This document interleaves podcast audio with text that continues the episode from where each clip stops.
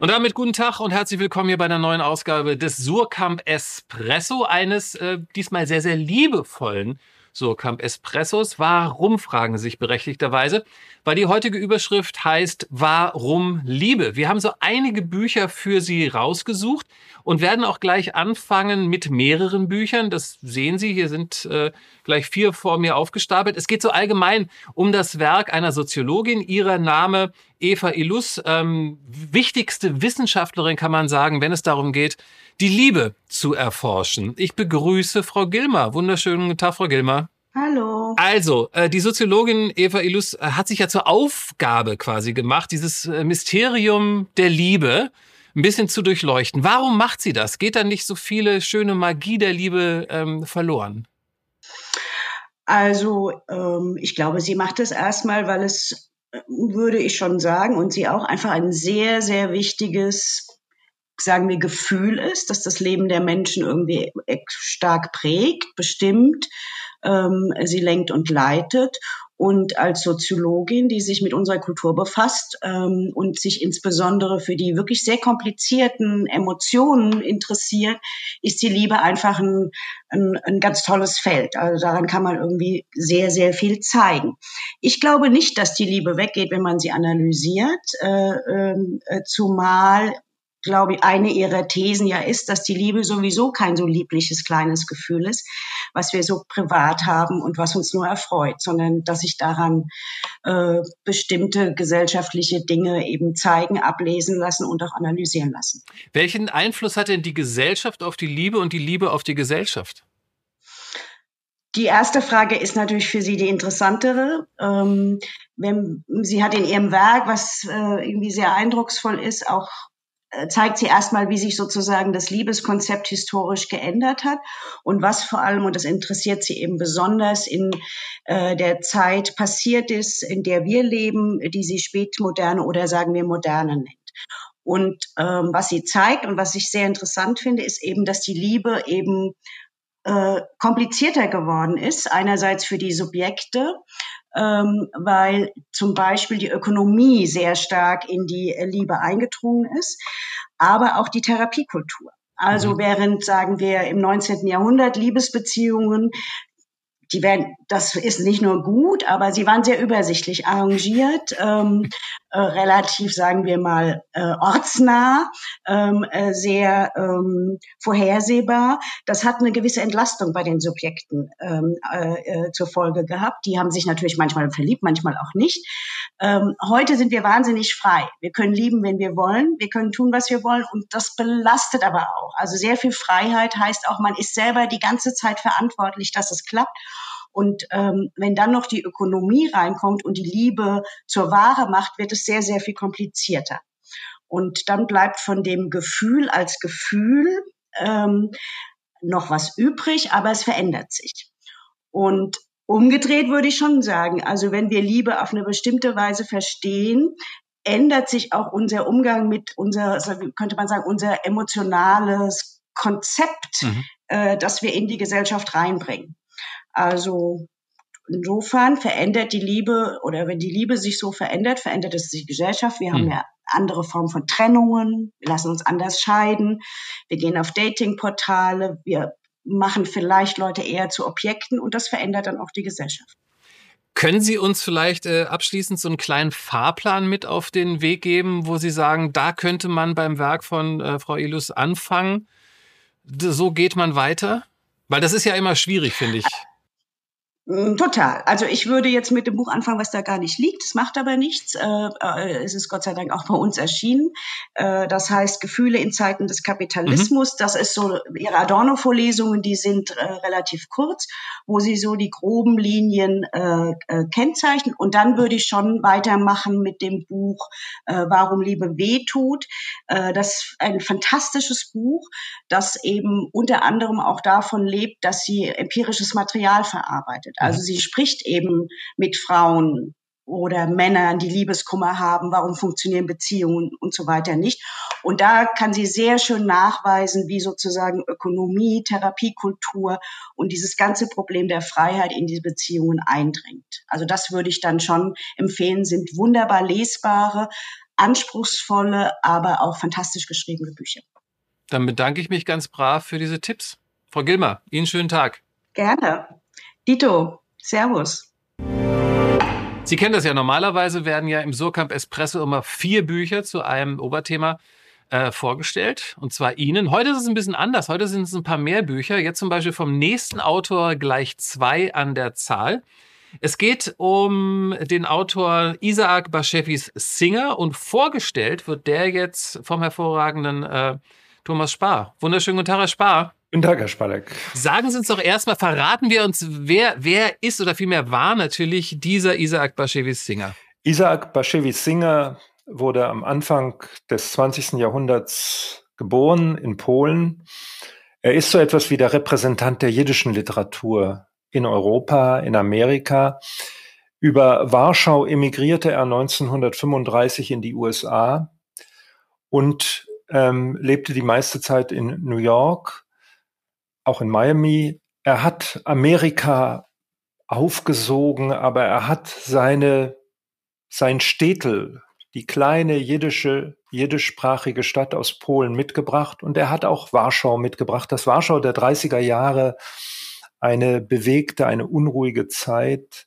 Ähm, er ist ein Dichter, wenn man ihn auf eine Formel bringen will, ist er ein Dichter unserer Niederlagen. Er ist ein Dichter der kleinen Leute, der Schlemiele, der Unglücklichen, der Verunglückten, nicht so sehr der Gelungenen äh, und, und, und äh, der Kraftprotze. Nein, das ist äh, Isaac Bashevis Singer nicht. Er hatte ähm, große Zeiten in den 60er, 70er Jahren und 1978 wurde ihm der Nobelpreis für Literatur verliehen. Der erste Dichter und einzige Dichter bislang mhm. jiddischer Sprache, der diese große Auszeichnung erhalten hat. Und ich habe es gerade schon erwähnt, zwei Bücher haben Sie uns mitgebracht. Zum einen Old Love und dann noch ein Tag des Glücks. Können Sie kurz umreißen, um was es da jeweils geht in diesen Büchern? Und warum haben Sie eigentlich zwei mitgebracht? Das sind kurze Geschichten von Isaac Bashevis Singer über die Liebe, aber die Liebe und das Glück gehören nicht so ganz zusammen. Darum sind es zwei Bücher. Ähm, das so. eine handelt ja, das von der Wiederkehr der alten Liebe, aber mhm. Sie ahnen schon, die alte Liebe wird durch neue Entwicklungen durchkreuzt. Es sind allesamt Unglücksgeschichten.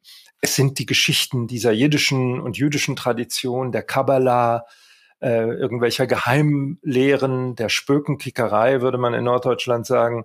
Äh, das hat ihn sehr geprägt und das bringt er damit hinein. Ähm, die Figuren sehen auch teilweise verboten aus und ähm, sie stürzen sich in Liebesabenteuer, aber die Abenteuer nehmen unvorhergesehene Wendungen. Nichtliebe führt zur Liebe, Liebe endet in Nichtliebe, Glück verkehrt sich in Unglück und das Unglück wird am Ende dann doch noch ein Glück. Das findet man in diesen kurzen, prägnanten Geschichten. Zwei Bände. Lesen Sie erst die Geschichten von der Liebe, Old Love, und dann lesen Sie Ein Tag des Glücks. Ja. Und Sie werden etwas über das eigene Unglück wie das eigene zu machende Glück erfahren. Herr Spar, das bedeutet aber, dass Sie äh, auch jetzt noch sagen, obwohl die Geschichten ja so ein bisschen älter schon sind, das funktioniert auch für das äh, moderne Unglücklichsein oder das moderne Verliebtsein immer noch, ja? Ja, man, man sieht, dass die Zeitläufe eigentlich der Liebe wie dem Glück wenig an, äh, äh mhm. anhaben können. Das bleiben gleiche Muster. Äh, der Liebeskummer bleibt der gleiche wie vor 80, 90 Jahren äh, äh, die glücklichen Momente und die Sehnsucht bleibt auch die gleiche. Also da hat es wenig Veränderungen gegeben. Vielen Dank. Aber ich sage nochmal, er ist ein Dichter, hm, äh, das, das hat mich so ähm, beeindruckt. Er ist ein, nicht ein Dichter so glatter Figuren. Mhm. Und gerade dieses missratene, schiefe, schlimmelhafte, das macht so einen Spaß beim Lesen. Äh, Herr Spar, versprochen, wir, wir lesen rein. Na dann. Vielen Dank. Wir machen jetzt weiter mit einem Buch, obwohl das kann man gar nicht sagen. Es ist nicht nur ein Buch, es ist ein sehr opulentes, es ist quasi ein, ein, ein sehr, sehr, sehr großes Buch. Äh, ein, ein Bildband wollen wir Ihnen jetzt hier vorstellen. Heute hier bei der oder vielmehr unter der Überschrift Warum Liebe. Es heißt Loving und passt natürlich äh, perfekt. Wird vorgestellt von Anne Stubenborg. Wunderschönen guten Tag, Frau Stubenborg. Hallo, Herr Spralek, ich freue mich sehr. Liebe Grüße aus München. Liebe Grüße aus Berlin zurück. Ähm, das Buch heißt ja nicht nur Loving, da war ich ein bisschen schluderig, sondern Loving. Gedankenstrich Männer, die sich lieben, Gedankenstrich Fotografien von 1850 bis 1950. Was genau sind das für Fotos? Wo kommen die her? Wer hat sie entdeckt? Beantworten Sie bitte alle meine Fragen. Ganz schön viele Fragen. Ja. Ähm, wir unternehmen Loving eine ganz besondere Zeitreise. Wie Sie schon gesagt haben, haben wir hier Fotografien von ähm, Männerpaaren, die sich lieben aus den Jahren 1850 bis 1950, also ein Jahrhundert. Wir machen also eine ähm, Zeitreise der Fotografiegeschichte, der Kulturgeschichte. Wir sehen verschiedene Frisuren, verschiedene Anzüge und vor allen Dingen eben eine wahnsinnige Vertrautheit, Intimität, Wärme, die uns aus diesen historischen Fotografien entgegenstrahlt. Die ähm, Entdecker dieser Wahnsinnsfotografien, wir sehen in dem Band ähm, 350, die Sammler mhm. haben insgesamt 3000 ähm, entdeckt von diesen Männern und das sind Hugh Nini und Neil Treadwell. Ähm, die beiden leben in New York, ähm, sind auch ein Ehepaar inzwischen, ähm, seit über 30 Jahren zusammen, seit 2006 auch verheiratet, weil es endlich möglich war. Und die haben sich auf die Suche gemacht in äh, Antiquariaten und auf Flohmärkten. Und die allererste Entdeckung war eine Zufallsentdeckung, weshalb mhm. Loving auch eine Zufallssammlung ist. Ähm, sie waren in der Kirche in Texas damals noch und danach in einem Antiquariat und entdeckten ein Bild von zwei jungen Herren, eine Fotografie aus den Zwanzigern vor einem Haus in inniger Umarmung. Und die beiden waren so berührt davon, weil es, sie sagten, es sei, als hätten sie in einen Spiegel gesehen. Ähm, diese Verliebtheit in den Augen kann man nicht imitieren. Und ähm, deshalb war da der Anbeginn hm. sozusagen dieser Sammlung. Gab es denn irgendwelche anderen Kriterien, nach äh, denen diese Bilder zusammengesucht worden sind? Wenn Sie jetzt sagen, 3000 gibt es, oder haben die erstmal alles gesammelt und dann mal gucken, was am schönsten ist? Nee, diese 3000 sind tatsächlich ähm, auf Basis einer 50-50-Regel, wie Sie das nennen, entstanden. Mhm. Das heißt, Sie müssen mindestens zu 50 Prozent sicher sein, dass es sich bei den abgebildeten Männern um ein Liebespaar handelt. Und in dem Buch, das wir vor uns haben, ähm, sind sie tatsächlich 100% sicher, dass das der Fall ist. Und das machen sie ähm, davon abhängig, wenn man sich diese Fotografien anschaut, dann sieht man, wie sich ganz zart zum Teil Fingerspitzen berühren oder wie Füße übereinander laufen. Man, wir sehen innige Umarmungen, wir sehen schüchterne Blicke und die alle verraten sowohl von der Haltung als vor allen Dingen eben ähm, vom Ausdruck der Augen, dass da mehr dahinter steckt als mhm. nur gute Freundschaft oder Kameradschaft. Wo, wo kommt denn für Sie jetzt die, ja, die, die wahre Faszination bei diesen Bildern? Ist es jetzt, dass das so alt ist, dass man sagt, früher äh, gab es das ja einfach nicht, deswegen äh, musste man auch diese Bilder so suchen? Oder ist es einfach wirklich diese Liebe, die man da entdeckt? Ja, tatsächlich. Ähm, es ist vor allen Dingen die Liebe. Das heißt, es hat nichts an Aktualität eingebüßt, wenn man sich dieses diese Bilder anschaut, ist das Gefühl der Liebe eben so stark, dass es rüberschwappt sozusagen. Mhm. Ähm, dass diese Zeugnisse es überhaupt geschafft haben, äh, bis heute, also 70 bis 150 Jahre später, äh, zu überdauern, grenzt an ein Wunder. Wenn wir uns vor Augen halten, dass Homosexualität oder Liebe und Körperlichkeit unter Männern ähm, strafgesetzlich verboten war. Das heißt, ähm, es war sowohl gesellschaftlich geächtet als eben auch, ähm, du kannst dafür ins Gefängnis gehen oder Schlimmeres umgebracht werden. Ähm, für eine, für eine, für ein Gefühl, das eigentlich etwas Warmes und Schönes ist und überhaupt nicht angreifbar. Und wenn wir heute aber nach Ungarn oder Brasilien oder Polen schauen, sehen wir, das sind gar keine historischen ähm, Geschichten, sondern das ist sehr aktuell. Und dementsprechend ähm, ist es auch ein politisches Statement, dass diese Bilder endlich ähm, das Licht der Welt erblickt haben. Es ist eine Würdigung ähm, und zeigt doch, dass die Liebe keine Beschränkung kennt. Weder Geschlecht noch ähm, Kultur noch Gesellschaft. Das ist dem Herzen erstmal egal, wenn es liebt. Und diese Botschaft möchten die Sammler und möchten wir damit auch teilen. Also einen Humanismus zurückbringen in die Liebe und äh, dieses universelle Gefühl sozusagen uns allen wieder näher bringen.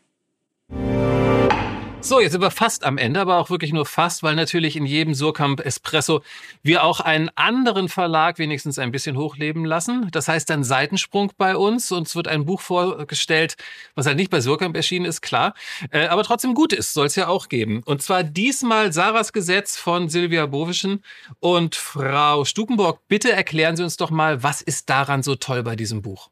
Also Silvia Bovenschen, ähm, die Ihnen sicherlich bekannt ist als Literaturwissenschaftlerin und Autorin, Adorno-Schülerin und bekannt geworden auch über ihr Werk Die imaginierte Weiblichkeit, hat ihrer äh, Lebens- und Arbeitsgefährtin Sarah Schumann, die beiden waren über 40 Jahre ähm, liiert. Die Sarah Schumann hätte das so nie geäußert, aber das waren sie. ähm, ein Porträt, ein Hommage gewidmet. Und das ist so sprachgewaltig und zärtlich und ähm, in, im, in der Blickrichtung beobachtend genau, ähm, dass es sehr, sehr anrührt. Gleichermaßen ist es so, dass die Silvia Bovenschen immer wieder auch versucht, sie zu greifen, die Sarah, und anschaut und schaut und aber nie durchschaut. Und diese Spannung ist wirklich elektrisierend ähm, und inspirierend. Und ähm, man erfährt in diesem Buch auch die Lebensgeschichte von der Sarah Schumann natürlich, das heißt ihre Kindheit, ähm, die Erinnerung an die Flucht 1945, elfjährig vor der Roten ähm, Armee und auch ihr künstlerisches Schaffen. Und was mich besonders berührt hat und seither auch begleitet, ähm, also seitdem ich das gelesen habe, das erste Mal, ist ein Bild, das mit Jetzt betitelt ist, in dieser epischen, zärtlichen Miniatur, ähm, wo Silvia Bovenschen Sarah Schumann fragt, ob sie denn das Gefühl gehabt hätte nach dieser Flucht weil sie hat immer gesagt, sie sei gescheitert im Versuch anzukommen, dann doch in ihren 80 Lebensjahren den Moment hatte, in dem sie ankommt. Mhm. Und dann antwortet Sarah Schumann, ähm, ihrer Lebensgefährtin, ja, jetzt hier mit dir. Und dieses Bild begleitet mich und hat mich auch begleitet ähm, beim Betrachten der Männerbilder, die sich lieben. Und ähm, ja, das möchte ich gern teilen. Welch hervorragendes Schlusswort. Vielen, vielen Dank, Frau Schuckenburg. Liebe Grüße nochmal nach München. Und ähm, das war's an dieser Stelle hier mit dem Surkamp Espresso. Diesmal die Frage, warum Liebe? Mal sehen, welche Frage das nächste Mal auf Sie wartet. Wir freuen uns auf jeden Fall auf Sie und verbleiben freundlich. Tschüss.